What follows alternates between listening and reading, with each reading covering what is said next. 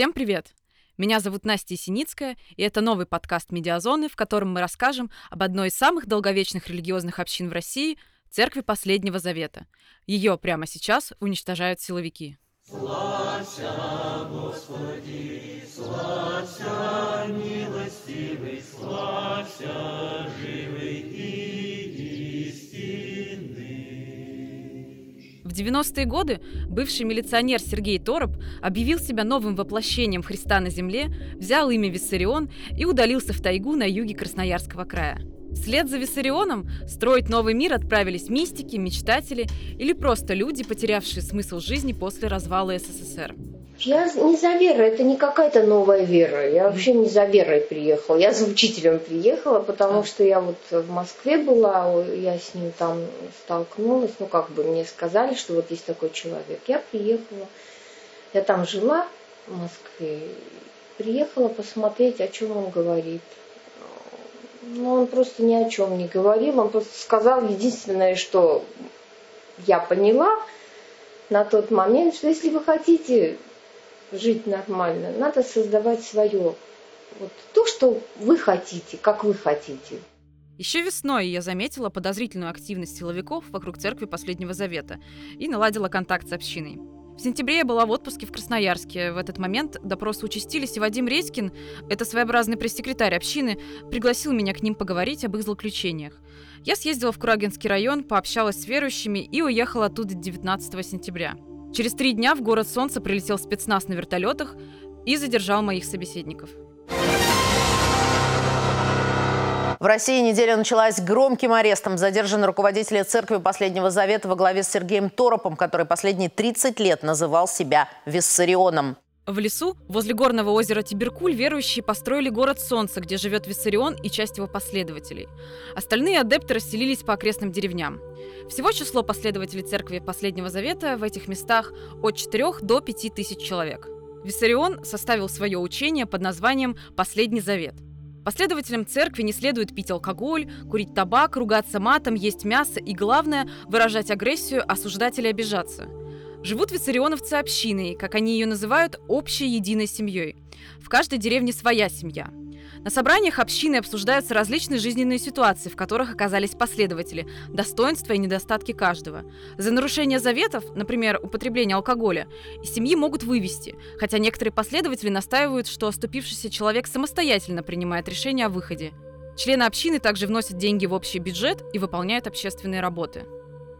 В 90-е годы во время становления церкви виссарионовцы были более радикальны. Например, отказывались от употребления молочной пищи и яиц. Одновременно с жесткими ограничениями в еде, верующие практически голыми руками, живя в полиэтиленовых палатках, прорубали в зимней тайге город Солнца. При этом первое время Виссарион пророчествовал о скором конце света, поэтому его последователи жили в перманентном ожидании апокалипсиса. А строили новый мир самые разные люди. Есть среди первых последователей Виссариона даже бывший замминистра железнодорожного транспорта Беларуси Анатолий Пшинай. Я с кем разговариваю. На железной дороге в Беларуси правительстве. По командировках контракты вел там со, с многими странами. И прилетаю с Америки очередной раз с чемоданами, добра. К дверям подхожу, закрыто, ключи с собой не брал, написано «Толик, я на проповеди, заходи в дом железнодорожников». А он там 50 метров, оставил чемоданы, зашел, стоит дядька в красных одеждах и что-то говорит. Я сразу, вот он отвечает на мои вопросы, что-то тут ёкнуло. Я говорю на весь зал, так это ж Христос. А мои подчиненные, там толпа была железнодорожников, они слушают, как обычно, скучают, кто спит, кто храпит. А я определенно авторитетный был там человек в то время. И все поглядели на меня, кто посчитал, что я так шучу, а кто посчитал, что я с ума сошел. Интерес появился вот менять себя, потому что Виссарион там ответил на многие вопросы, которые я, меня интересовали. Я интересовался все религии всякие обошел, и эзотерику. И сам и лечил, и магнетизировал в то время. Так, мне все, всякие чудеса нравились, любопытствовал. Вот, и поэтому бросил все, приехал, 25 лет уже. Вот вы можете поверить, что вот это замминистра железнодорожного транспорта, да, потому что у него должен быть властный голос там и все, то есть, да. А я, допустим, э, что я э, бывший ну, командир роты морской пехоты, который воевал в Чечне. Ну, то есть, вы понимаете, что такое морская пехота, как бы, что это там да. десант, черные береты, что, чем мы там занимались в Чечне, как это за... По мне видно, что я как бы, ну, Рэмбо, будем так говорить. Не, ну, наверное, уже не видно, да. Вот это и есть как бы то внутреннее изменение. Но я вам так скажу. 21 год назад я разговаривал чисто на матерном языке вообще ни одного русского слова, кроме мата, не было. И меня бойцы мои уважали и боялись вообще как огня, потому что я был очень жестким и суровым командиром. Так же, как и меня. Только да. так. Да. А сейчас это вот спокойный, добрый дедушка. Ну, потому что мы занимаемся изменением внутреннего мира на самом деле, как бы своего. Со временем виссарионовцы стали менее радикальны. Разрешили себе молочные продукты, яйца и мед, построили на свои деньги школы и детские сады, стали заниматься бизнесом. Объективно, коммуна непьющих энергичных людей благотворно повлияла на разрушенные сибирские деревни. Верующие часто хвастаются, что сейчас треть населения в их деревнях – дети. Я счастлив, что я здесь нахожусь и живу, но насколько я верующий, я не могу оценить. Понимаешь меня? Это уже этический момент. Ну, стараюсь быть таким. Надеюсь, что мои качества с тех пор, когда я был там музыкантом там, или диссертацию писал, что-то поменялось. Они изменились в лучшую сторону. Но это оценивать мы ну, не чиновник тоже так говорит. Он, стараешься... Это вообще хронический, хронический глава сельсовета. Когда 30 лет назад мы с ним познакомились в Малой Минусе, я из Москвы приехал. Кстати, фотографии туда нами не сделали. Он, он был главой Маломинусинского сельсовета. И по жизни он так и двигался, в Черемшанке и все. А теперь вот тут брат такой, всех наших детей молоком кормит. Коров дует. И вот такое, ты сегодня творожок пробовала. Вот как я его оценил? Ну, мужик, для меня он классный мужик, конечно. Он друг, на которого я могу положиться очень, в любых делах. Я могу детей своих доверить, когда сам буду где-то, еще что-то. Но вот этот уровень дружбы, это чувственная такая краска. А в чем нас обвиняют? Ну, так нас и будут в этом а, обвинять. Нет? Мы же необычные. В основном о состоянии дел в общине мне рассказывали Вадим Редькин и Владимир Ведерников. Редькин, в прошлом бэк-вокалист группы «Интеграл», отвечал за связи с общественностью, активно вел Facebook и был своеобразным летописцем Виссариона. Ведерников тоже не последний человек в этой структуре. 18 лет до недавних событий он был устроителем церкви. Устроитель – это фактически директор юридического лица Церковь Последнего Завета, человек, который отвечает за все контакты организации с государством. После того, как на Ведерникова завели уголовное дело за хранение патронов и из-за постоянных обысков у него дома, он сложил полномочия устроителя. Виссариона я не видела. Да, он и в целом не очень идет на контакт с внешним миром. Но, по словам Редькина, учитель одобрил мой визит. В 90-е годы секты росли как грибы после дождя, а мессии являлось точно больше десятка. Но церковь Последнего Завета оказалась особенно живучей. Последователи Виссариона наладили диалог с силовиками, избирались районными депутатами и главами сельсоветов, водили дружбу с краевыми чиновниками, а десятки журналистов со всего света приезжали в общину. 30 лет они были на виду у всех. Да-да-да, и у нас были с ними очень хорошие э, контакты. Все началось э, с того, что это были 90, наверное, 6 или 97 год. Э, в Америке э, одна секта, э, там они собрались, облились горючим и сожгли, сожгли себя. То есть там их этот как бы учитель дал такую команду, и они себя там, самосожжение было такое массовое. И на фоне вот этого сразу встал вопрос о том, что может быть и у этих ребят такой же может быть позыв. И э, был м, сформирован э, такой отдел который занимается только церковью Последнего Завета. Там был э, старший офицер, как правило, в звании, э, ну, первый был капитан, второй, кажется, тоже капитан, а последний был старший лейтенант. Мы с ними очень хорошо общались общались с позиции, э, мы всегда старались им помогать э, э, все, что касалось миграции, потому что к нам приезжает много иностранцев. Более того, к нам приезжали ну, не просто иностранцы, а приезжали еще люди, которые как я мягко попробую сказать, собирали информацию для каких-то ведомств зарубежных. И ФСБ всегда просила нас, ну так, по-доброму предупреждать, когда приезжают зарубежные журналисты. Э, потом приезжали к нам э, люди из, бывших, из бывших республик э, Советского Союза, которые стоят на миграционном учете. И тоже они нас просили, если вдруг какие-то сложности, чтобы мы как-то были с ними на связи. Ну, мы, естественно, все проблемы, которые возникали, вместе решали. Вообще не было никогда Э, конфликтной ситуации. Даже когда встал вопрос о э, помощи им э, в, в распространении наркотиков здесь, в нашей, потому что здесь приезжали люди, которые хотели распространить ну, наркотики. Они начинали где-то вот в районе там, Курагина там, и дальше. Вот. И нас попросили тоже как-то помочь, если вдруг возникают какие-то ситуации. То есть мы как-то сотрудничали вот в такой вот сфере. Однако в 2018-м все изменилось. В общину нагрянули следователи. Сначала они провели несколько обысков в семьях верующих, где недавно умерли младенцы. В Следственном комитете заподозрили, что дети не доедали и не получали медицинскую помощь.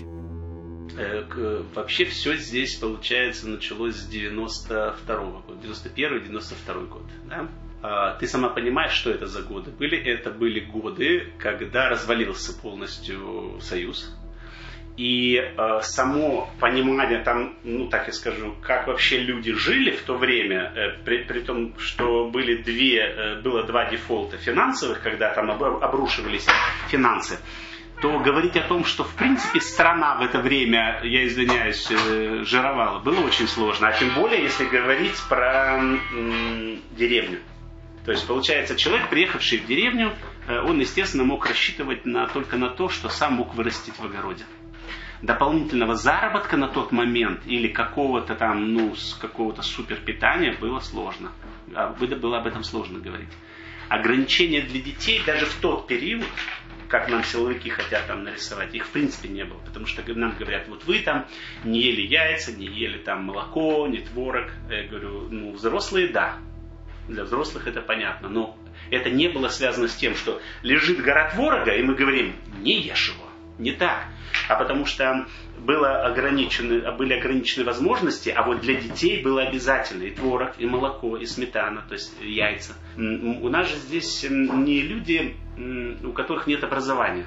То есть у меня три образования, там у нас э, у людей образование, то есть тут получается с высшим образованием больше 50% людей. А это означает, что они понимают, э, и нету никакой логики а вот когда нам что-то начинают говорить, нет никакой логики о том, что когда растет детский организм, то для того, чтобы формировалась э, ткань костная, ну то есть правильно, чтобы кости были крепкие, нужен кальций. Значит, естественно, мы ее, этот кальций берем из того, что есть в реальных продуктах. Если мы это давать не будем, но надо просто посмотреть на наших детей, которые выросли, вот начиная там с 95-го, 6-го, 7-го, когда э, они родились, да, э, года, и посмотреть, какие дети ну, можно просто рот раскрыть и сказать, здоровые, крепкие, классные. Если бы мы их так не кормили, они были бы больные и искалечены то мы, конечно, стараемся, что человек прибегал к помощи, потому что ведь не каждый человек может этическим изменением себя справиться с болезнью. Ты понимаешь, о чем я говорю? Да. И если мы таких чудиков ловим, ну вот так они выходят с нами на связь, то, то, конечно, мы, ну, за эти годы, ведь здесь же люди романтики живут, они необычные. И чтобы кто-то кого-то принудил отказываться от медицинской помощи, это глупо просто. Так Значит, ну, такого, если, в принципе такого не может Желание, если такое есть, это есть в больнице, кто ездили, сдавали анализы. В 2019 году обыски и допросы идут уже полным ходом. При этом жизнь общины проверяют не только следователи, но и все возможные надзорные органы – в том же году становится известно о возбуждении дела по 239 статье Уголовного кодекса «Создание некоммерческой организации, посягающей на личности права граждан». И одновременно с основным делом возбуждаются побочные, более мелкие. За патроны, найденные в Дерниково на антресолях, за 13 вырубленных деревьев, за сельскую дорогу на 70 сантиметров уже, чем в документах. А последнее такое уголовное дело было возбуждено после визита в общину сотрудников телеканала РЕН-ТВ. В августе корреспондент РНТВ Иван Литомин и оператор Антон Таланов под видом туристов приехали в город Солнца. Там они представились сотрудниками некой дочерней компании «Газпрома», заинтересованной в благотворительности. Телевизионщики провели встречу с жителями общины, на которой пообещали вложить 5 миллионов рублей в строительство школы. И все это снималось на скрытую камеру, а затем было подано как разоблачительная сенсация. У наших корреспондентов отобрали аппаратуру и избили во время подготовки сюжета о деятельности так называемой Церкви Последнего Завета, той самой, что заявила о стремлении к сверхобществу и строительству рая на земле. Только адепты там часто попадали в ад, когда их лишали и и имущества. О городе Солнца, вокруг которого вращаются насилие и деньги. Просто героический репортаж Ивана Литомина. На следующий день гости выразили желание поучаствовать в литургии, религиозном обряде, в конце которого каждый желающий может задать вопрос Виссариону. Жители общины говорят, что предупредили меценатов о запрете съемки этого действия. Когда очередь задать вопрос учителю дошла до Литомина, он раскрыл инкогнито, назвался журналистом, сказал, что собирается превратить эту конференцию в пресс-конференцию и вытащил микрофон. Дальше показания участников конфликта разнятся. Литомин утверждает, что сектанты избили его ногами по голове, а верующие, что никто корреспондента не трогал. Один из них лишь закрыл камеру рукой, а второй попытался отобрать у сотрудника РНТВ свой микрофон.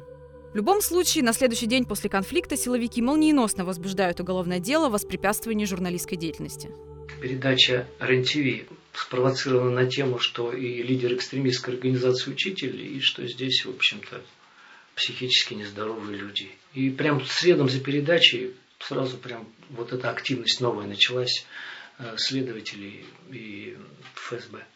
Следом за передачей. Она пошла более активной по линии психического нездоровья и питания. Ну, вот это все. По крайней мере, это очень совпало. Как только Литомин подал заявление на воспрепятствование деятельности журналистов, здесь сразу начались проверки прямо следом. После конфликта с сотрудниками РНТВ, который виссарионовцы называют не иначе как провокацией, силовики взялись за работу с удвоенным рвением. В сентябре было возбуждено еще одно уголовное дело о причинении тяжкого вреда здоровью двум бывшим последователям Виссариона – После того, как в деле спустя год появились потерпевшие, за Виссарионом, Редькиным и Ведерниковым прилетел вертолет со спецназом, на котором их отвезли в Новосибирск, а там арестовали. Какой-то идет поиск, а, а поиск чего? Ну, я не могу понять. Либо это должно быть что-то, что люди, грубо говоря, на что-то обиженные будут, ну, так условно говоря, что-то там рассказывать. Опять, что рассказывать? Какие-то сказки или что-то придуманное. Я нам вот, мы с юристами э, сидели, они вроде бы люди опытные, они разводят руками говорят, что нам очень странно э, э, их логика и задача вопросов и поведения. Впрочем, все эти годы до таких жалоб никому не было дела. Виссарионовцы говорят, что сейчас против них развернули целую кампанию, но почему, не знают. Вернее, приводят сразу несколько версий. Одни считают, что церковь уничтожают из-за дороги на медное месторождение, которое должна пройти мимо деревень верующих. Вторая причина – добыча золота в верховьях реки Козыр, которая также протекает мимо этих поселений. Местные жители развернули активную экозащитную деятельность, но в городе Солнце от активистов открещиваются, говорят, что это исключительно инициатива местных, а верующим активное сопротивление запрещено последним заветом. Наконец, третья возможная причина – конфликт компаний, которые занимаются строительством срубов из ценных сортов древесины – Непьющие трудолюбивые виссарионовцы превратили Курагинский район в центр такого производства в России. Раньше строительством деревянных домов занимались верующие, их выросшие дети и местные жители. Но последние годы в Курагинский район пришел московский бизнесмен Константин Богомолов. По словам верующих, он хочет все подмять под себя, а помогают ему в этом высокопоставленные чиновники, которым он строит дачи в Подмосковье. А где такую еще секту найти, Настя, скажи, которая существует с начала 90-х? Нет никого. Так а у нас же ведь растет генетическая кузница России. У нас же продолжают детички, детички рождаться здоровые, крепкие на самом деле. И по первым годам исследований у нас же тоже есть бумаги у Станислава Михайловича Казакова о здоровье, о составе крови. Ну, это когда специалисты исследовали, а не пятый отдел. Не, мы понимаем, что люди на работе. Мы понимаем, что задача поставлена и что чему-то должны, какой-то должен быть. Но Подвести Курагинский район удивлен таким вниманием к себе. Просто там все уже. Мы как центр мира встали. По тем вопросам, которые задаются, э, э, явно видно, что это атака на верующих. Я сейчас беру прям акцент, потому что, получается, все остальные категории, они как будто бы не привязаны к учению. Ну, они же могут ничего не выполнять. Ну, так опять условно, в кавычках. Хотя на самом деле и для верующего нет э, понятия веры, оно немножко каждый раз, когда мы сталкиваемся с людьми, которые говорят, ну вот же верующие так поступают. Я говорю, если так поступают, значит они к вере не имеют никакого отношения. Вот в этом как будто бы существует всегда такая граница, которая предполагает, что верующий, зная Писание, он так не может поступить. Ну, он не может драться. Говорят, вот ваши верующие дерутся. Я говорю, если, если дерутся, значит, к верующим не имеют отношения.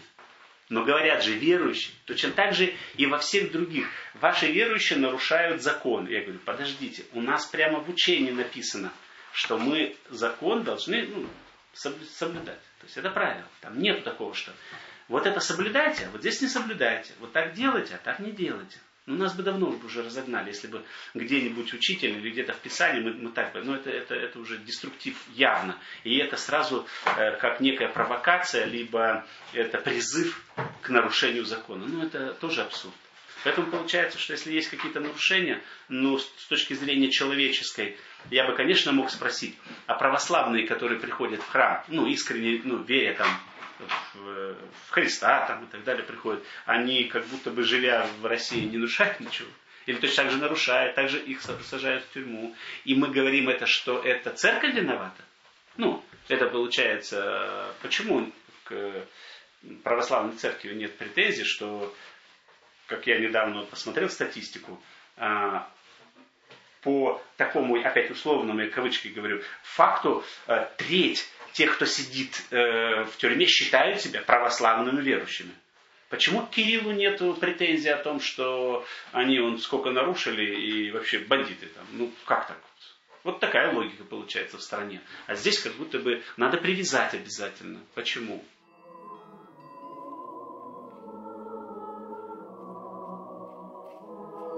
Сложно сказать, какая из этих причин более вероятная. Может быть все, а может и вообще как таковых причин нет. Просто в России в последние годы нельзя посягать на монополию РПЦ, а силовиков слишком много, и им нечем заняться. Если к верхушке церкви и могут быть вопросы по злоупотреблению властью, то к простым последователям вряд ли.